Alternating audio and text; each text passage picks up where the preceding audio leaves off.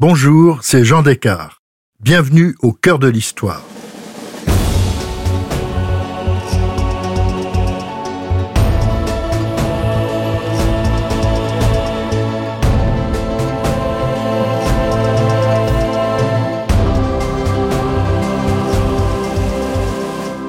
Alors que les Américains s'apprêtent à voter pour élire leur 46e président, je vous propose une plongée dans le passé des États-Unis pour mieux comprendre leur présent. Une série thématique en cinq épisodes au fil de laquelle nous partirons à la découverte de ce pays complexe, aussi fascinant qu'effrayant et contradictoire. Un pays que nous adorons détester, mais dont les liens avec la France sont bien plus nombreux qu'on ne le croit.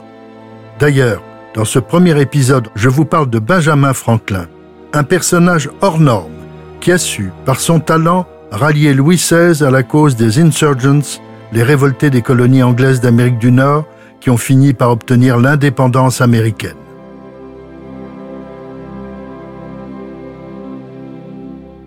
Il a fallu deux ans à Benjamin Franklin et aux deux autres émissaires envoyés avec lui à Paris par le Congrès américain pour obtenir la signature d'un traité par lequel la France reconnaît les États-Unis d'Amérique. Ainsi, elle s'allie avec eux dans la guerre d'indépendance qui les oppose à l'Angleterre. Pour y parvenir, il a fallu la première grande victoire remportée par les insurgents contre les Anglais le 17 octobre 1777. Le général Bourgogne est vaincu à Saratoga. 9200 hommes de son armée avaient été tués ou faits prisonniers. Le traité lui-même a été signé entre les trois Américains et le ministre des Affaires étrangères de Louis XVI, Vergennes, le 6 février 1778 le roi de France décide d'officialiser la signature de cet accord en recevant à Versailles, le 20 mars, Benjamin Franklin et ses deux émissaires.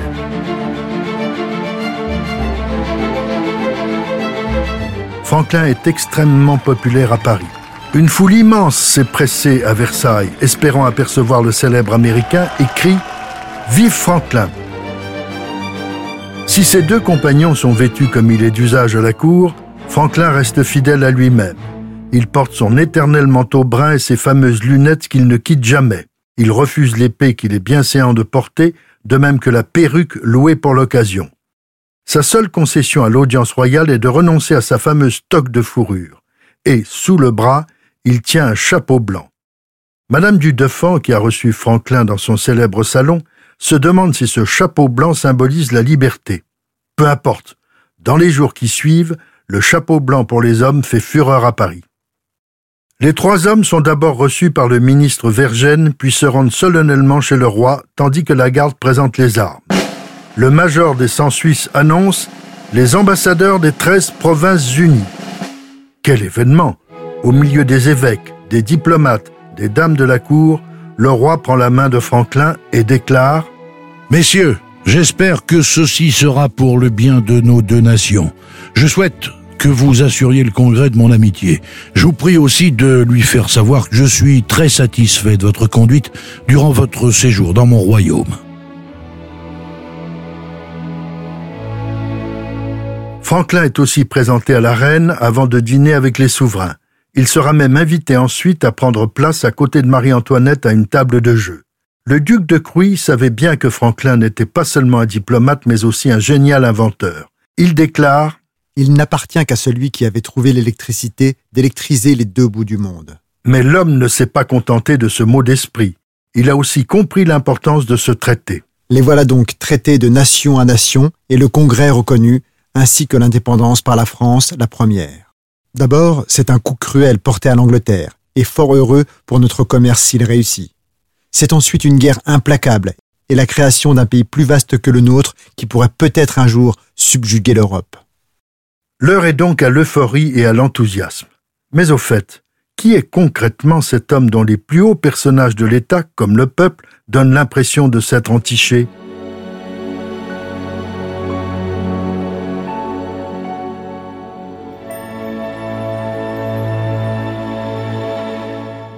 Benjamin Franklin est à Boston le 17 janvier 1706. Sa famille a émigré d'Angleterre 23 ans plus tôt. Son père est un modeste artisan qui confectionne des chandelles et aura onze enfants. Dans cette famille puritaine et pauvre, le premier travail de Benjamin lorsqu'il termine ses études primaires à dix ans est d'aider son père dans sa fabrique. Deux ans plus tard, il devient apprenti chez son frère James, qui est imprimeur. Dans le journal libéral qu'il publie, James lutte contre la théocratie et la domination puritaine de la société. De son côté, Benjamin consacre tout son temps libre à compléter son instruction. Après son labeur à l'imprimerie, il lit l'essai sur l'entendement de Locke et le spectateur d'Addison, qui exerceront une grande influence sur la formation de son esprit. En 1723, il se rend à New York puis à Philadelphie et enfin en 1724 à Londres où il se perfectionne dans le métier d'imprimeur chez Palmer Wall. Revenu en Amérique à la fin de 1726, Franklin fonde à son tour une imprimerie à Philadelphie et en 1729, il achète un journal, la Pennsylvania Gazette. À ce titre, fondé en 1723, le nouveau propriétaire insuffle une grande vitalité. Philadelphie devient un centre intellectuel majeur en grande partie grâce à Benjamin Franklin. Son activité est multiforme. Il fonde, entre 1732 et 1757, des bibliothèques, un club, le Junto, des sociétés littéraires, des gazettes et des almanachs, dont l'un, l'almanach du bonhomme Richard, sera traduit en français. Cela lui permet de répandre l'instruction dans le peuple. Il participe aussi aux activités de la franc-maçonnerie, il appartient à la Grande Loge des maçons libres et amis de Philadelphie, il va en devenir l'un des plus importants dignitaires. Il devient secrétaire puis membre de l'Assemblée de Pennsylvanie en 1747. Il fait adopter d'importantes mesures telles que l'organisation des milices locales, la fondation de collèges et d'hôpitaux. Il sera aussi à l'origine de la création de l'Université de Pennsylvanie en 1751. Il a à peine le temps d'avoir une vie privée. Depuis 1730, il doit élever un fils naturel prénommé William. On ne sait rien de la mère. Il faut dire que Benjamin Franklin est un grand amateur de femmes. Il vit cependant en concubinage avec Deborah Reed, abandonnée par son mari. Mais comme on ne sait si celui-ci est mort, Franklin ne peut l'épouser. En plus de toutes ses activités sociales et privées, Benjamin Franklin ne cesse d'approfondir sa culture scientifique. Ce boulimique se consacre avec enthousiasme à des recherches sur l'électricité, il démontre la nature électrique de la foudre et invente le paratonnerre en 1752, une révolution. Il met aussi au point un système de chauffage connu sous le nom de cheminée de Franklin. En 1753, il est nommé maître général des postes pour l'Amérique anglaise, il met toute son énergie, et il en a, à améliorer le service du courrier. Mais bientôt, son destin va basculer une identité américaine est en train de se concrétiser. Elle est liée au mécontentement commun des colons à l'encontre de l'Angleterre. Les colonies acceptent mal la contribution imposée par Londres après la guerre de sept ans pour amortir ses dépenses militaires. À cette lutte contre les impôts trop lourds s'ajoute en 1763 l'interdiction du roi George III de conquérir de nouveaux territoires au-delà des monts Appalaches pour apaiser les tensions avec les Indiens la conquête de l'Ouest attendra l'indépendance. Pendant cette période de contestation, Benjamin Franklin repart pour Londres durant cinq ans. C'est là qu'il écrit le dernier almanach du bonhomme Richard. Il visite le nord de l'Angleterre et l'Écosse, puis voyage en Flandre et en Hollande avec son fils William, avant de rentrer à Philadelphie. Il peut enfin épouser sa compagne Deborah Reed et il reprend ses activités d'inspection postale de la Virginie jusqu'à la Nouvelle-Angleterre les taxes sont de plus en plus mal acceptées par les colons américains, et pour Franklin, il est temps de se lancer dans une nouvelle aventure.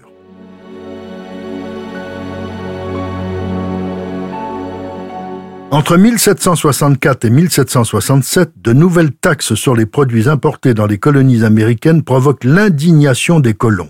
Franklin retourne à Londres pour plaider devant le Parlement anglais l'abrogation de ces taxes. En 1770, il obtient leur annulation à l'exception de celle sur le thé. Toujours à Londres, en 1772, Franklin réussit à se procurer et à publier des lettres du gouverneur du Massachusetts, Hutchinson, et du lieutenant-gouverneur Oliver, dans lesquelles les colons étaient traités avec le plus insultant mépris. Il manque alors d'être arrêté pour complicité avec ceux qu'on commence à appeler les insurgents, les révoltés. C'est le moment du basculement.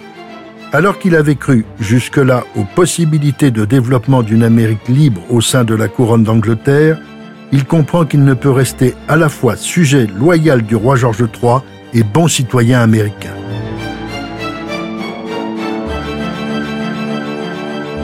En 1775, il quitte Londres.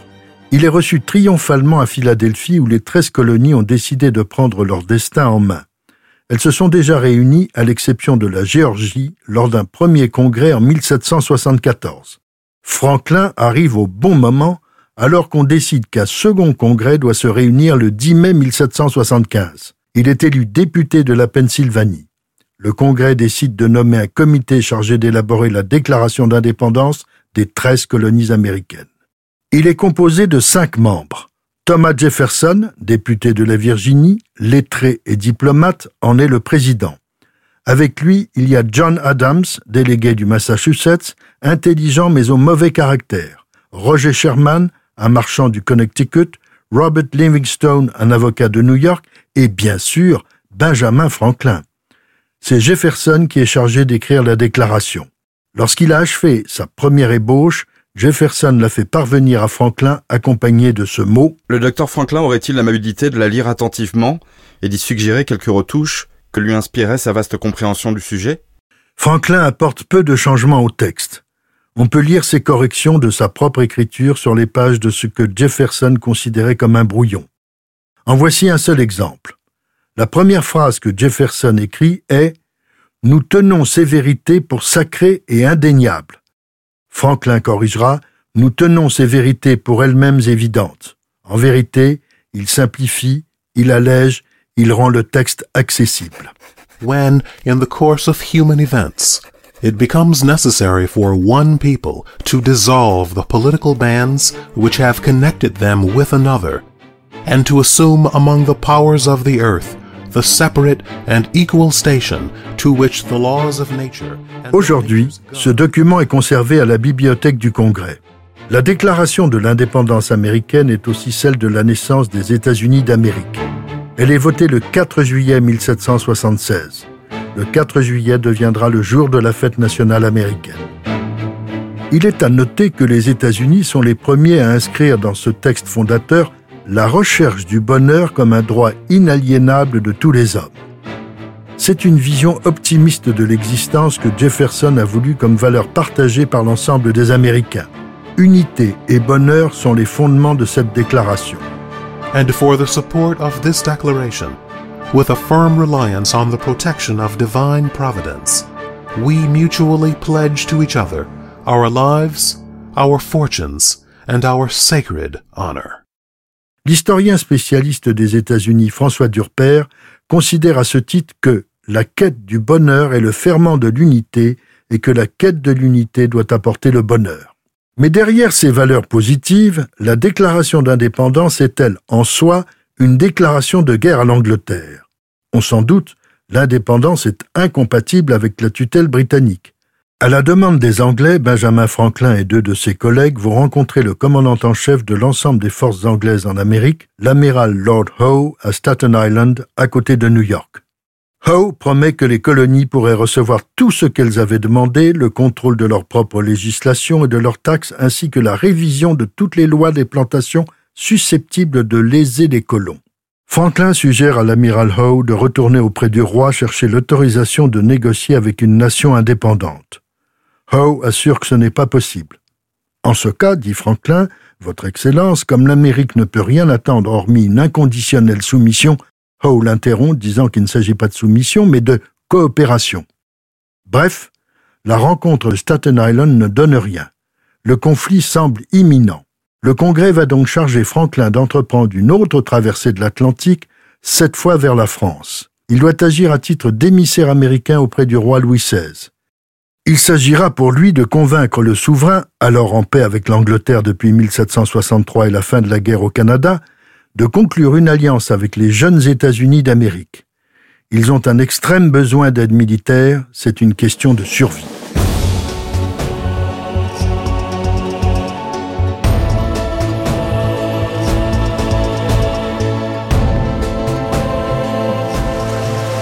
Franklin s'embarque à destination de la France le 27 octobre 1776. Sa mission est capitale. En effet, les hostilités entre les troupes britanniques et les insurgents ont commencé. L'armée américaine, formée de volontaires, est inférieure aux troupes anglaises. Le général George Washington a été battu au mois d'août à Long Island et contraint d'abandonner New York aux Anglais. L'aide de la France est urgente. À son arrivée à Paris, Franklin est accueilli comme une célébrité. On sait très bien qui il est. On connaît ses théories sur la foudre, son almanach du père Richard paraît peu après son arrivée et sera réimprimé quatre fois en deux ans. Sa renommée est telle qu'une foule se répand dans la rue pour tenter de l'apercevoir lorsqu'il arrive à Paris le 21 décembre 1776. En quelques semaines, on invente ce qu'on appelle aujourd'hui des produits dérivés. L'image de Franklin orne des tabatières et des chevalières. On vend ses portraits et ses bustes comme des petits pains. Madame de Polignac, l'amie de Marie-Antoinette, a un tel engouement à son égard que le roi s'en amuse. Il va lui offrir un pot de chambre en porcelaine de Sèvres décoré d'un portrait de Franklin.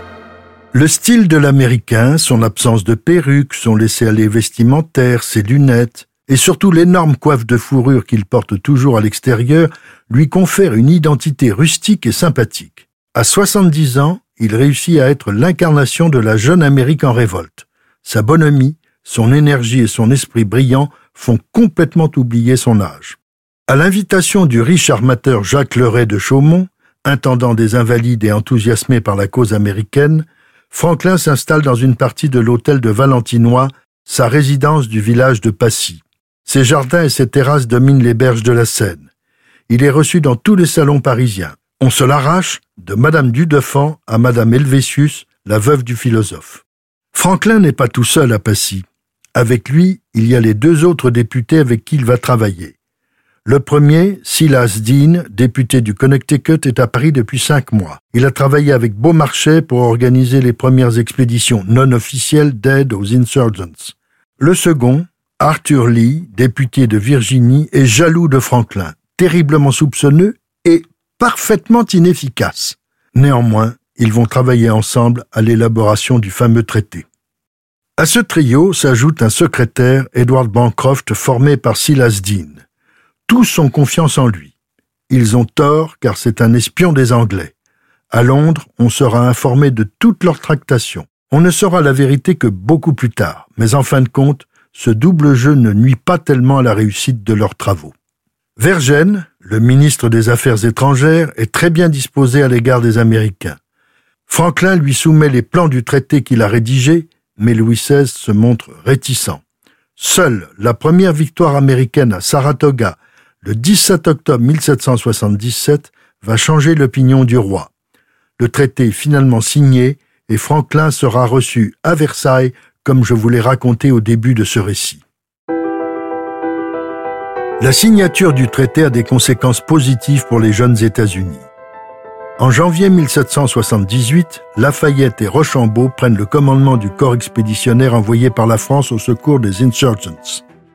Cependant, Benjamin Franklin reste à Paris. Il est, en quelque sorte, le premier ambassadeur des États-Unis en France puisqu'il est l'intermédiaire entre le Congrès américain et le royaume de Louis XVI. Il va désormais s'intégrer totalement à la vie mondaine et intellectuelle à Paris. Il est un immense admirateur des encyclopédistes. C'est à ce moment-là qu'il fait la connaissance de l'un de leurs plus célèbres animateurs et rédacteurs, Voltaire. Au début de 1778, Franklin décide de rendre visite à Voltaire chez lui. L'auteur de Candide a 84 ans, il est fatigué mais très heureux de rencontrer enfin l'Américain dont on parle tant à Paris.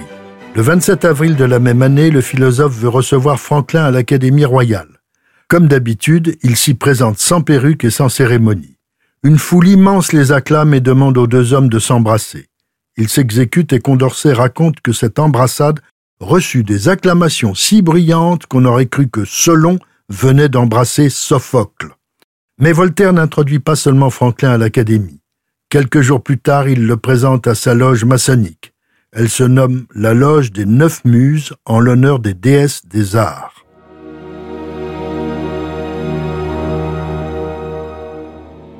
Quelques mois plus tard, en novembre, Voltaire s'éteint.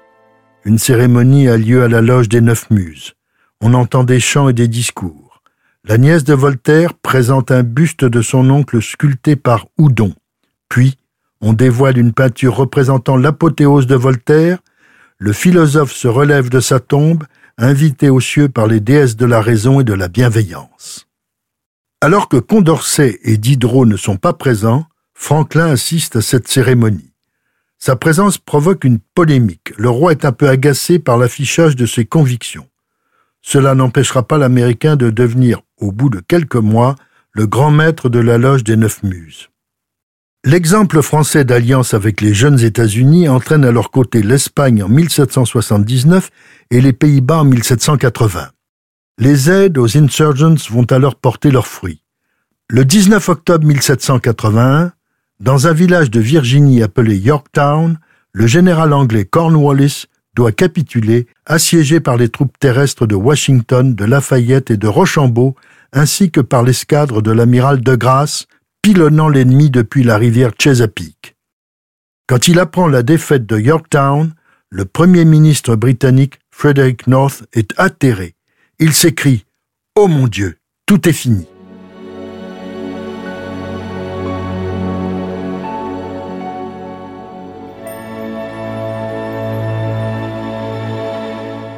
Désormais, la tâche de Franklin sera de négocier le traité de paix. Mais il ne sera pas tout seul. Le Congrès avait déjà décidé qu'il y aurait trois négociateurs, Franklin, Adams et John Jay, un avocat de New York. Vergennes souhaitait que dans les négociations avec l'Angleterre, la France et les États-Unis agissent conjointement.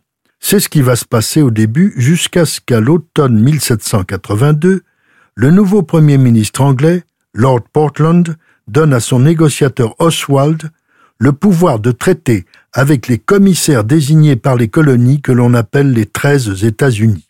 C'est presque une reconnaissance d'indépendance. Adams, Jay et Franklin négocient alors secrètement au mépris de la parole donnée aux Français. Un traité préliminaire entre l'Angleterre et les États-Unis est signé le 30 novembre 1782. C'est Franklin qui est chargé de prévenir Vergennes de ce mauvais coup tout en sollicitant de la part de la France un prêt de 20 millions de livres. Les États-Unis n'ont plus besoin de troupes, ils ont besoin d'argent.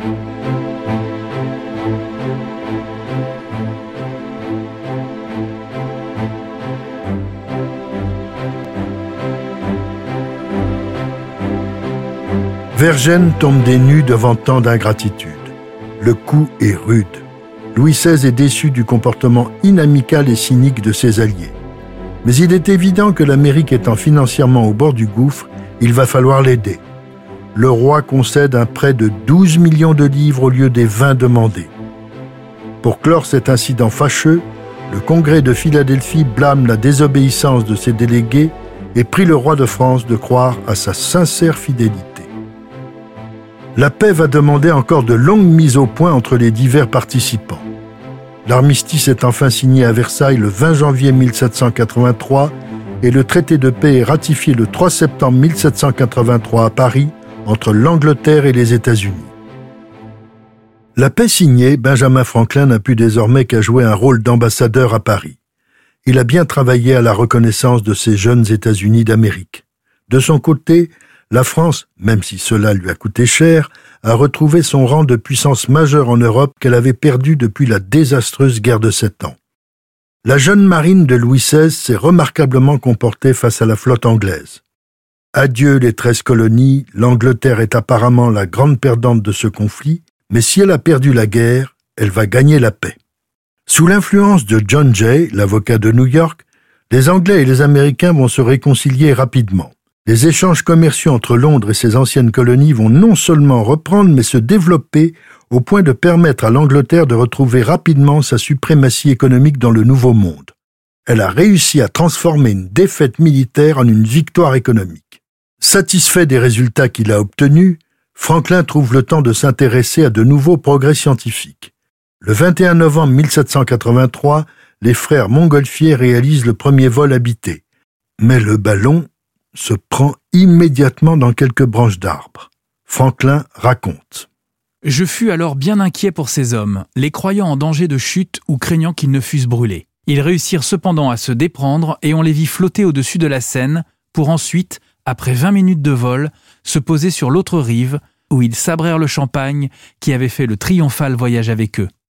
Au début de l'été 1784, il poursuit l'écriture de ses mémoires sous le titre Autobiographie. Quand on lui demande pourquoi il écrit son autobiographie, il répond que son histoire expliquerait l'ascension d'un peuple. Mais dans ses temps libres, Franklin reste toujours Franklin. Il perfectionne l'une de ses plus célèbres inventions, les lunettes à double foyer. Un ami à qui il écrit en août 1784, il dit Je suis heureux de l'invention des lunettes doubles, lesquelles servent autant pour les objets éloignés que ceux qui sont sous le nez. Elles font de mes yeux un instrument des plus efficaces. La coqueluche de la France va finalement devoir s'arracher à Paris. Il a 79 ans, souffre de la goutte, a du mal à se déplacer. Il quitte Passy le 12 juillet 1785. La reine Marie-Antoinette, pour faciliter son déplacement jusqu'au port du Havre, lui a offert sa propre litière, tirée par des mules espagnols, animaux lents mais au pas très sûr. Quant au roi Louis XVI, il lui envoie une miniature de son portrait entouré de 400 diamants. Franklin regagne sa maison de Philadelphie. Il se lance dans des études sur le Gulf Stream, fait des propositions pour la construction de propulseurs à hélice utilisant l'air et l'eau. La dernière lettre qu'il écrit est destinée à l'homme qui lui a succédé comme ambassadeur des États-Unis à Paris, Thomas Jefferson, lequel sera un témoin direct de la Révolution française. Celui-ci avait demandé quelle carte avait été utilisée pour délimiter les frontières occidentales américaines lors des pourparlers de paix à Paris. Franklin donne toutes les précisions nécessaires à cet homme qui est son ami et aussi son héritier spirituel. La demande était importante car elle concernait la délicate question de la frontière ouest avec le Canada. Quelques jours après, Benjamin Franklin s'éteint le 17 avril 1790 à l'âge de 84 ans. Ce père fondateur avait eu pour la France et Paris une véritable passion, et il avait véritablement incarné l'ami américain. Si cette plongée dans l'histoire de la France et des États-Unis vous a plu, n'hésitez pas à en parler autour de vous et à me laisser vos commentaires sur le groupe Facebook de l'émission. Je vous dis à bientôt pour un nouvel épisode de Au cœur de l'histoire. Au cœur de l'histoire est un podcast Europe 1 Studio. Il est écrit et présenté par Jean Descartes. Cet épisode a été réalisé par Jean-François Bussière. Ressources bibliographiques. Benjamin Franklin, Une vie américaine par Walter Isaacson, traduction de Mathieu Fleury, préface de Christine Ockrent, édition Alizio 2008. Histoire des États-Unis par François Durper, collection Que sais-je 2019. Louis XVI par Jean-Christian Petit-Fils, édition Perrin 2015.